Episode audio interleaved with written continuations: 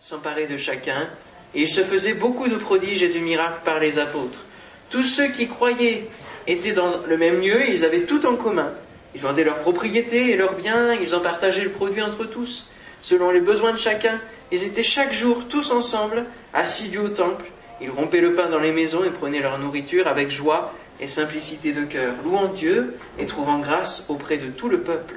Et le Seigneur ajoutait chaque jour à l'Église ceux qui étaient sauvés. Amen. Peut-être une longue lecture, mais euh, elle était nécessaire pour bien comprendre ce qui s'est passé ce jour de la Pentecôte. Et qu'est-ce que symbolise la Pentecôte pour nous chrétiens? Eh bien, c'est la naissance de l'Église.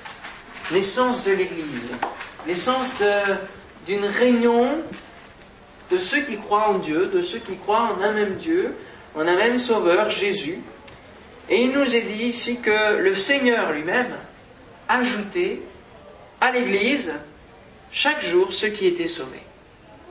Et on comprend que ceux qui sont chrétiens, ceux qui ont donné leur vie à Dieu, eh bien, le projet sur cette terre à vivre, c'est de vivre l'Église, de vivre, eh bien, dans la communion fraternelle, de vivre entre frères et sœurs, euh, dans la joie, dans la paix, dans une unité qu'on ne peut pas retrouver ailleurs. C'est un projet unique, c'est un projet fabuleux que Dieu avait sur son cœur. Et en ce jour de Pentecôte, l'Église est née. Donc l'Église est la volonté de Dieu. L'Église est la volonté de Dieu. On le voit notamment dans la Bible, bien avant que nous ayons fait cette lecture, dans l'Ancien Testament, on voit que Dieu avait à cœur de rassembler ceux qu'il aimait, ses enfants. Il est dit dans Néhémie 1.9, si vous revenez à moi, si vous observez mes commandements et les mettez en pratique, alors, quand vous seriez exilés à l'extrémité du ciel, de là je vous rassemblerai et je vous ramènerai dans le lieu que j'ai choisi pour y faire résider mon nom. Le projet de Dieu pour les hommes, c'est de les sauver et de faire d'eux une église. L'église, quand on parle de l'église, ce n'est pas le, bâtiment lui-même, ce n'est pas les, les murs ici. L'église, c'est réellement chacun de nous. Nous sommes des pierres vivantes qui ont construit l'église.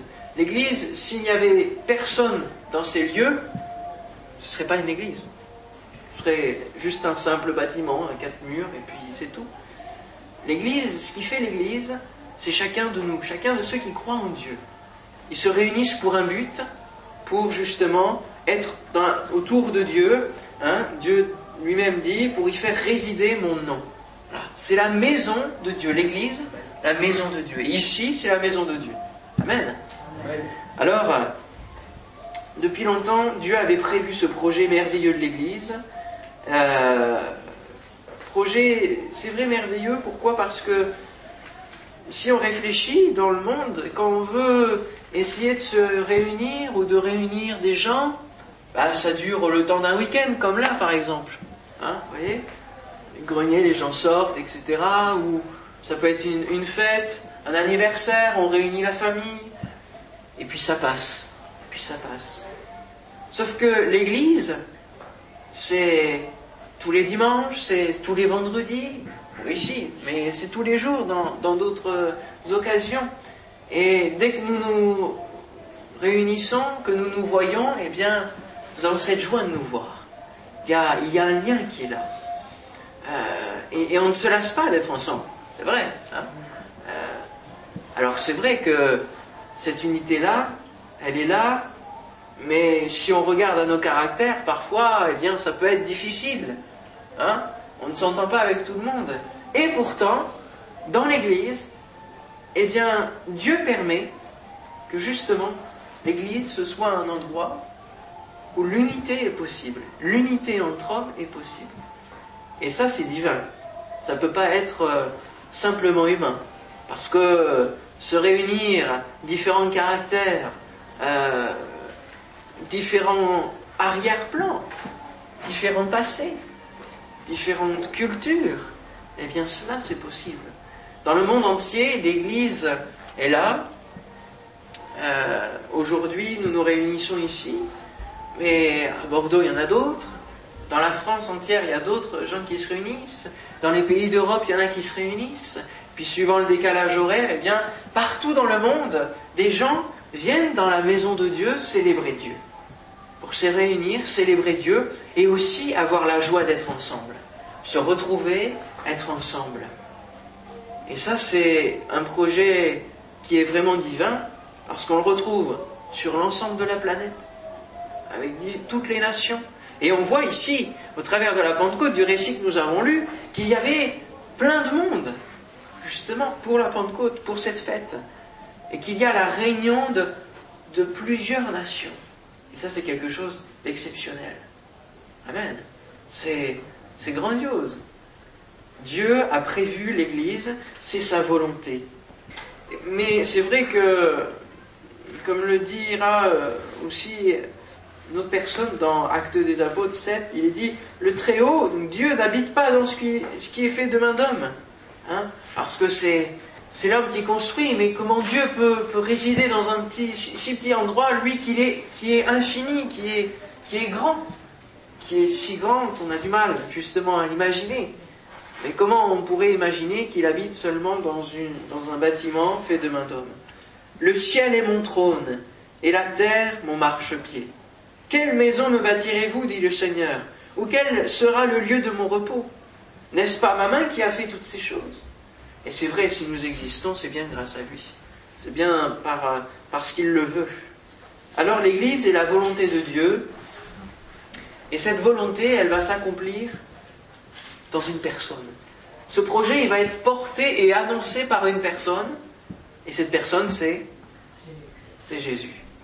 Jésus, son Fils, qui va venir sur la terre, il va venir apporter ce que Dieu veut.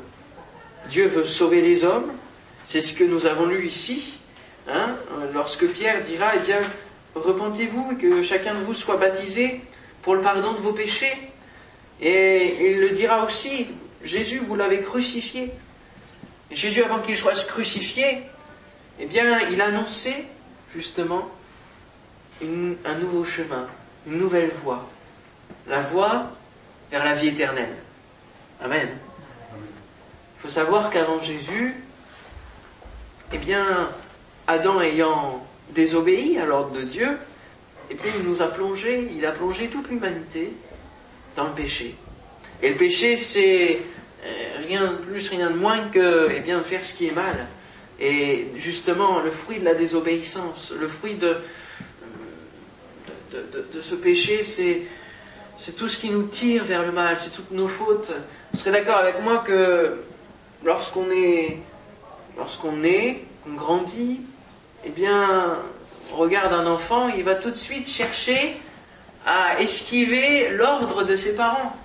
Non, ne touche pas. Non, ne fais pas ceci. Hein? Et, les parents doivent constamment dire, parce qu'il va aller toucher la prise, il va aller tester ceci, il va, il va tester les limites que ses parents lui imposent. Et de la même manière, eh bien, Adam a franchi les limites que Dieu a imposées, et du coup la désobéissance était là. Et chaque être humain, du coup, lorsqu'on lorsqu'on est, qu'on grandit, eh bien, on est attiré euh, à faire des, choses qu'on ne voudrait même pas nous-mêmes. C'est ce que dit l'apôtre Paul aussi. Il dit, je fais le, mal que je ne veux pas faire, et le bien que je voudrais faire, ben, j'arrive pas à le faire. Le bien que je voudrais apporter aux autres, le, le peu que je pourrais faire pour les autres, ben, j'y arrive pas. Parce que dans ma nature, eh ben, euh, je suis égoïste, je pense qu'à moi. Euh, il y, a, y a plein de choses, c'est différent selon nos vies, mais on a plein de choses où on pourrait dire, bah, là, franchement, c'est pas, pas glorieux ce que je fais. Et pourtant, on peut fanfaronner, on peut devant les autres montrer une façade qu'on est bien, etc. Mais au fond de nous, on sait bien que ça colle pas, qu'il y a, qu'il y a un vide qui est là dans, notre cœur, qu'il y a vraiment quelque chose qui est difficile, qui est lourd, on a des difficultés à bien vivre, à vivre dans le bonheur. On cherche le bonheur désespérément et le monde, et on l'entend au travers de la musique qu'on peut euh, entendre dans les rues, on le voit au travers des paroles. Le monde recherche le bonheur. Hein Vous souhaite tout le bonheur du monde, etc. Oui. Mais ce bonheur, est-ce qu'on le vit vraiment? Celui qui est sans Dieu, il se retrouve sans but dans sa vie. Parce que qui a créé l'homme? C'est Dieu. Qui a pu créer un être constitué d'organes où tout fonctionne bien, etc. Où vraiment il y a même la, science a du mal encore à découvrir toutes les capacités du cerveau, par exemple. Quand vous regardez le cœur, tout est branché, etc. Tout, fonctionne à merveille. On a cinq doigts et, la peau des doigts eh bien, fait que ben, quand on prend quelque chose, ça glisse pas. C'est merveilleux ça quand même. Hein? La merveille de, la création de Dieu. Il a bien fallu quelqu'un pour créer tout cela. Comment peut-on croire que tout cela s'est fait euh, hein, par euh, mélange d'atomes, etc., d'un coup, alors qu'avant, il ne bougeait pas hein On pourrait se dire, d'un coup comme ça, ça a voulu se faire. Mais non, il y a vraiment eu la volonté de Dieu derrière tout cela. Dieu nous a créés, et l'homme de son côté, lui, il a rejeté Dieu. Et ça, c'est, c'est triste. C'est triste. Il n'y a pas d'autre mot, c'est triste. Parce qu'il s'est plongé lui-même, en rejetant Dieu, il s'est plongé lui-même eh bien, sous la gouvernance de Satan, de celui qui avait rejeté Dieu bien avant, dans le péché. Et par là, eh bien, Dieu, lui, a fermé les portes parce que le péché ne peut pas cohabiter avec la sainteté de Dieu. Et le fait que nous ayons voulu le rejeter, eh bien, Dieu a dit, bon, c'est fermé. Mais Dieu n'est pas un Dieu qui est, euh, comme on peut le voir, un Dieu qui est méchant, qui, qui donne des, catastrophes, qui donne des choses. Dieu est, juste. Et il, donne, il donnera sa rétribution selon ce qu'on aura fait de notre vie. Ça, c'est vrai. Mais Dieu est amour. Et Dieu est amour. Et on le voit dans la venue de Jésus.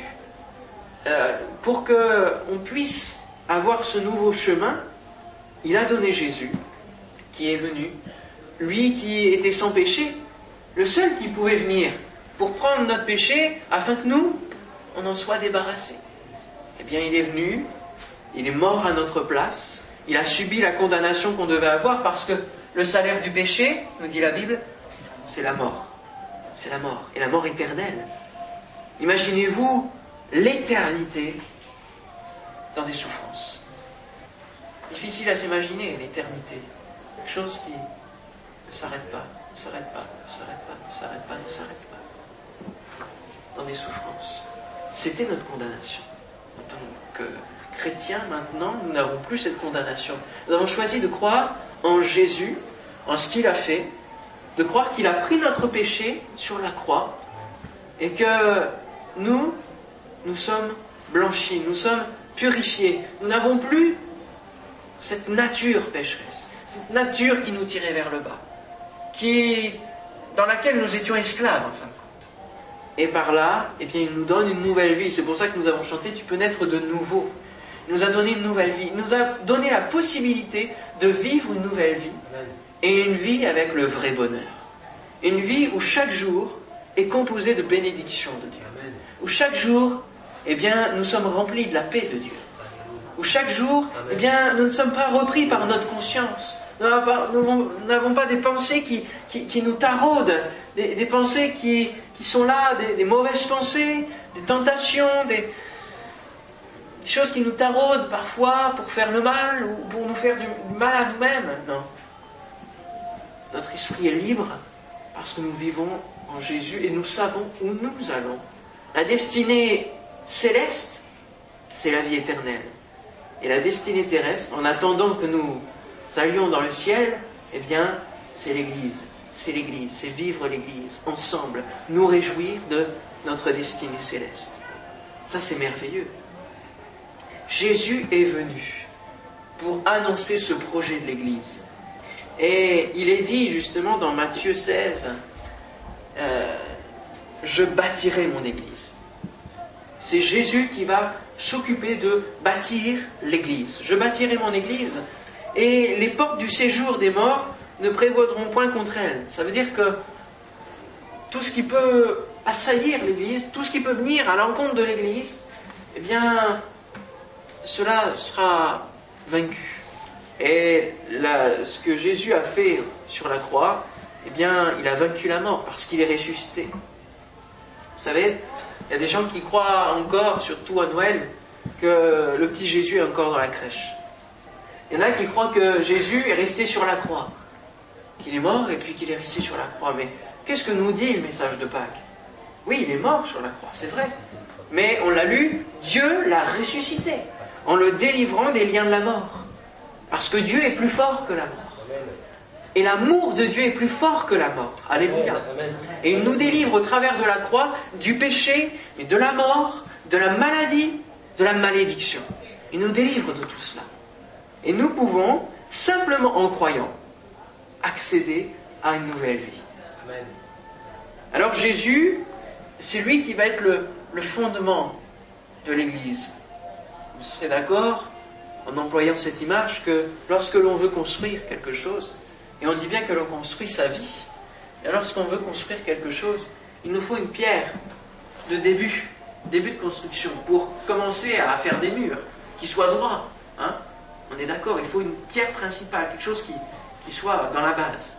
Eh bien, on pourrait prendre dans cette image que Jésus est cette pierre-là pour notre nouvelle vie, qui va nous permettre de construire notre vie avec des bases solides. Avec des bases solides. Jésus est comme un rocher dans notre vie sur lequel nous pouvons construire notre vie. Si vous enlevez cette pierre, Jésus, la pierre rejetée, et qui est devenue la principale de l'angle, si vous enlevez la pierre principale, comment vous pouvez construire quelque chose de solide? Ce sera difficile. Et quand viendra les tempêtes de la vie, quand viendra les, les soucis de la vie, tout s'écroulera et il faudra recommencer. Ce sera vain et vous serez fatigué, vous serez usé de recommencer toujours. Vous savez, des fois on peut se dire, ah, on, se met comme au mois de janvier des résolutions. Bon, demain je vais changer ça, demain ça ira mieux, je vais, je vais me mettre à ça. Puis à la fin de cette journée-là, on se rend compte que on n'a rien réussi à faire, quoi. On n'a rien réussi à faire. C'est malheureux. Mais lorsqu'on est avec Jésus, eh bien on peut dire, Seigneur, avec toi, je vais faire cela. Et là, le changement, il est différent. Là, le changement, il y est. Il y est. Vous savez, si on parle de changement, hein, changement c'est maintenant, si les politiques avaient Dieu, eh bien, un changement, il serait vraiment là. Il serait vraiment réel. Il serait vraiment réel. Ceux qui bâtissent leur vie sur la principale, sur la pierre principale, ne peuvent avoir une vie stable et durable. Tandis que celui qui croit en Jésus s'assure une vie et une église solide et inébranlable. Amen. Il est dit que Christ est le chef de l'église et que Christ a aimé l'église. L'église, quand nous, nous sommes un peu, euh, c'est l'image qui est prise comme l'épouse de Christ. On est ceux qui vont aller à la rencontre de celui qui nous a aimés, celui qui nous a aimés à tel point de donner sa vie pour nous. Christ a aimé l'Église au point de donner sa vie pour qu'elle existe, pour qu'elle soit réelle.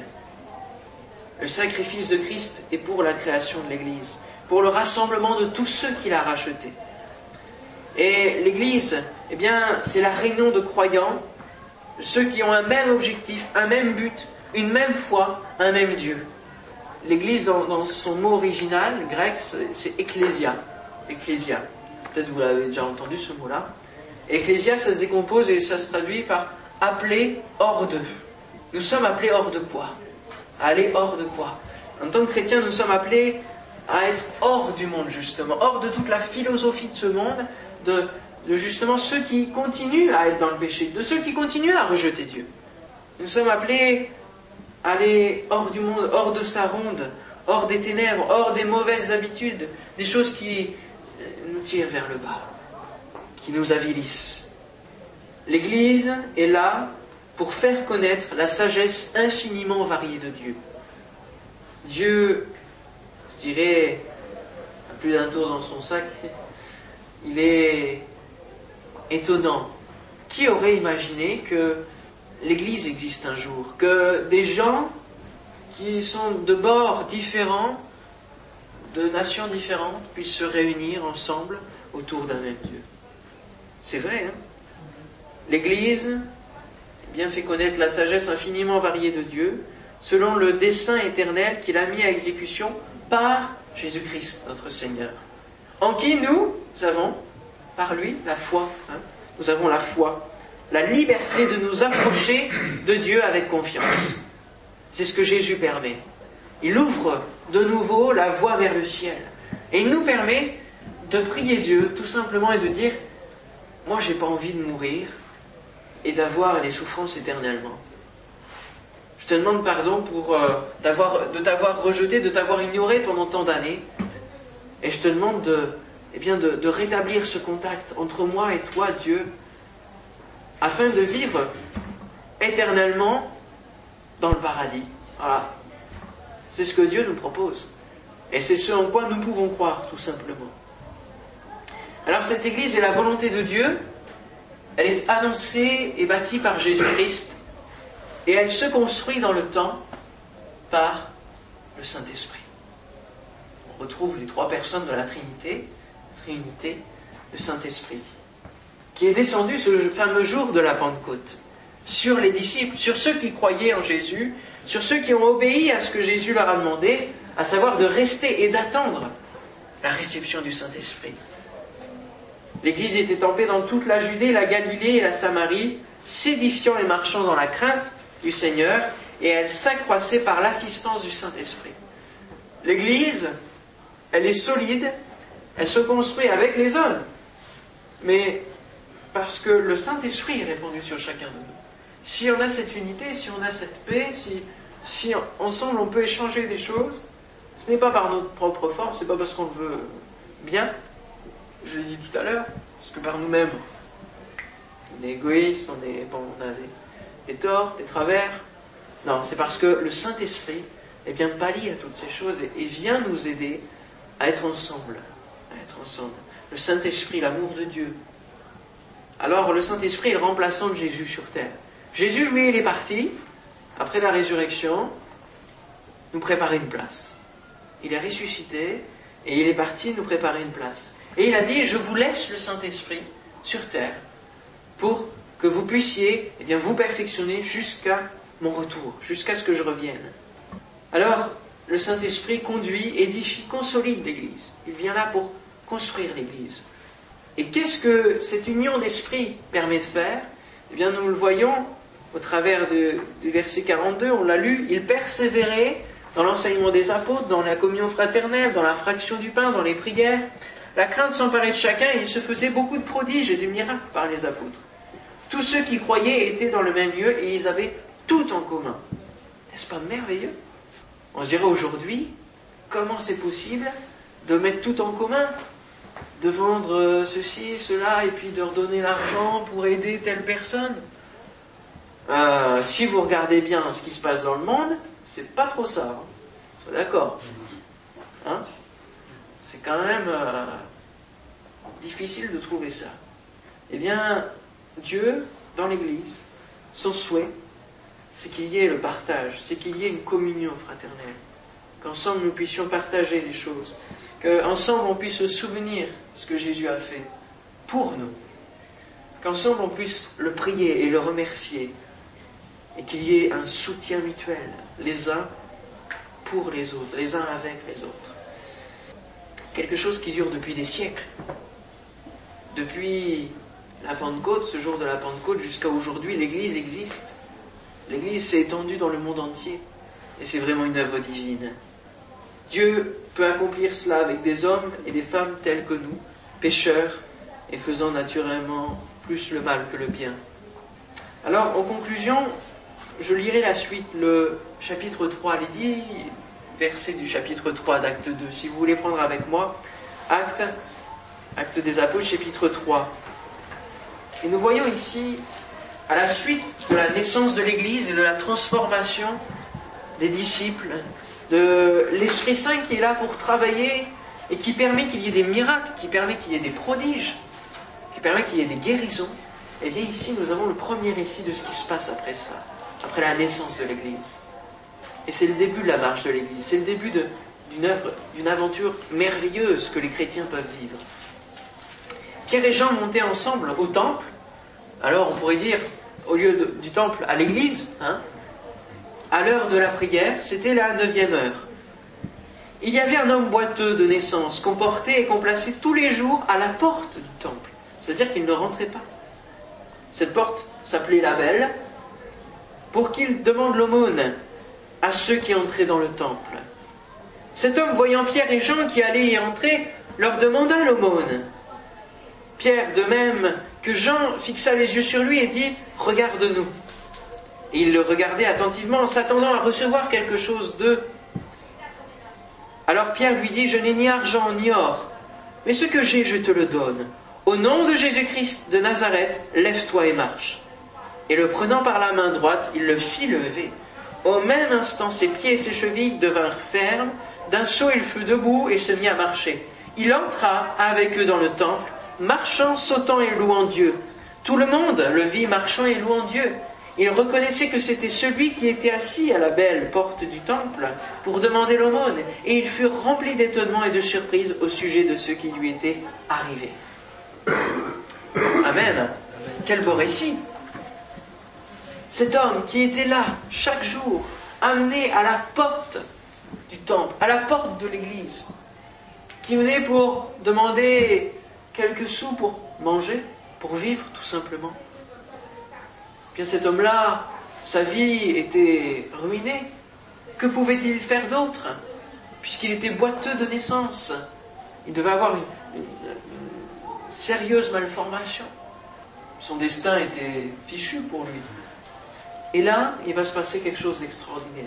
L'Église est née, et ceux qui composent l'Église, vous savez, Dieu n'a pas créé l'Église pour que les chrétiens se retrouvent contre eux, et que ce soit un bon petit club. Non. Mais Dieu a créé l'Église pour que des gens, des hommes et des femmes pécheurs, puissent venir à la vie et recevoir et vivre une nouvelle vie en Dieu. Cet homme-là, sa vie a complètement changé. Pourquoi? Parce que Pierre et Jean ont dit, ben, c'est vrai, on n'a rien, on n'a pas d'argent, on n'a pas d'or sur nous. Mais on a reçu quelque chose. On n'a pas d'argent, on n'a pas d'or, mais on a Dieu avec nous. Et là, au nom de Jésus-Christ, eh bien, il a été guéri, cet homme. Et ça a changé complètement sa vie. Pour la première fois, il est rentré dans le temple. Et il a pu connaître Dieu. Il a pu louer Dieu. Il a pu sauter, marcher, être libéré de son fardeau, libéré de sa maladie. Et aujourd'hui, celui qui le veut peut rentrer dans le temple, dans l'église, et être libéré du poids de son péché, libéré du poids de ce qui l'accable, libéré de sa maladie. Vous savez, ici, il y a eu des guérisons déjà. Amen. Et il peut y en avoir encore. Jacques a été guéri de ses épaules. Dominique, hein Ses yeux. Le Seigneur est bon. Et il veut nous bénir. Et il veut bénir le monde. Il n'aime euh, pas le péché. Il n'aime pas notre attitude de péché. Mais il aime ceux qu'il a créés. Amen. On raconte que saint Thomas d'Aquin eh bien, c'était un théologien et un saint de, l'Église catholique au XIIIe siècle, euh, allait vers le pape Innocent IV. Et Innocent IV était en train de, compter euh, de l'argent. Et il aurait dit à saint Thomas d'Aquin, eh bien maintenant, nous ne sommes plus dans le siècle où l'Église ne peut plus dire je n'ai ni argent ni or, en référence au texte que nous avons lu. Mais saint Thomas d'Aquin lui a dit, oui, c'est vrai. Mais pouvons-nous encore aujourd'hui dire lève-toi et marche C'est vrai que certaines églises, soit l'église catholique ou d'autres, bien recherchent les grands édifices, recherchent l'argent, ont des murs parés d'or, manifestent une, quelque chose d'imposant aux yeux des hommes. Mais qu'est-ce que cela impacte dans les cœurs? Qu'est-ce que Est-ce que cela transforme des vies? Ce qui est important, c'est d'avoir Dieu au sein de l'Église, au sein de notre vie, et de pouvoir dire lève-toi et marche. De pouvoir dire et de pouvoir procurer une nouvelle vie en Dieu. Pouvoir dire c'est possible d'avoir une nouvelle vie en Dieu. Ça c'est, ça c'est merveilleux. Notre destinée, notre vie n'est pas terminée mais il peut se passer quelque chose, il peut y avoir un changement dans notre vie. Amen. Amen. Et ça, Dieu nous l'offre au jour le jour. Il nous le donne jour après jour. Mais il nous dit aujourd'hui, si vous entendez sa voix, si vous entendez ce message. Il ne faut pas endurcir son cœur, non, mais il faut y croire tout simplement. Il faut y croire. Il faut demander simplement, bah, Seigneur, pardon, parce que c'est vrai que bah, je t'ai ignoré, je ne te connaissais pas. Beaucoup de gens croient connaître Dieu, mais il faut d'abord s'adresser à lui pour le connaître. Il faut d'abord essayer d'avancer dans la foi, de croire pour le connaître. Amen. Amen. On prie ensemble? Seigneur, merci pour ce merveilleux projet de l'Église. Merci parce que, eh bien, tu as voulu que nous puissions vivre une nouvelle vie en toi. Une vie de bonheur, une vie de paix. Une vie où c'est vrai, nous pouvons avoir des difficultés, mais nous les traversons avec toi. Et ça, ça fait toute la différence. Seigneur, je te prie pour chacun de nous, pour tous ceux qui ne sont pas là, et tu sais combien il y en a, et qui sont peut-être en famille ou ailleurs, que tu puisses les bénir là où ils sont. Seigneur, je te prie pour chacun de nous qui avons entendu cette parole, afin que cette parole puisse se graver dans les cœurs, puisse venir, Seigneur, interpeller chacun de nous. Merci, Seigneur, de euh, poser ta main, Seigneur, de travailler pour que nous puissions vraiment ouvrir notre cœur à toi, à ta personne, pouvoir te connaître. Seigneur, donne la foi à celui qui n'a pas la foi, qui puisse croire, Seigneur mon Dieu. Alléluia. J'aimerais inviter celui qui a été interpellé par ce message, par cette prédication, à, croire, à croire. Et celui qui veut se tourner vers Dieu, eh bien, puisse tout simplement répéter la prière que je vais faire. Seigneur Jésus, j'ai entendu le message de ce matin et je veux croire en ce message. Je ne te connais pas, ou je te connais peut-être un peu, mais je veux te demander de te révéler à moi. Peut-être que j'ai fait des choses mauvaises dans ma vie, et j'ai sûrement menti un jour, j'ai sûrement chapardé peut-être des choses un jour, ou, ou fait quoi que ce soit. Mais je te demande pardon pour tout cela. Je veux vivre une vie nouvelle. Je veux que ma vie change, que les fardeaux que je porte, je puisse te les déposer et vivre une nouvelle vie avec toi. S'il te plaît, dans le nom de Jésus. Amen. Amen. Amen. C'est ce que Dieu propose à chaque être humain.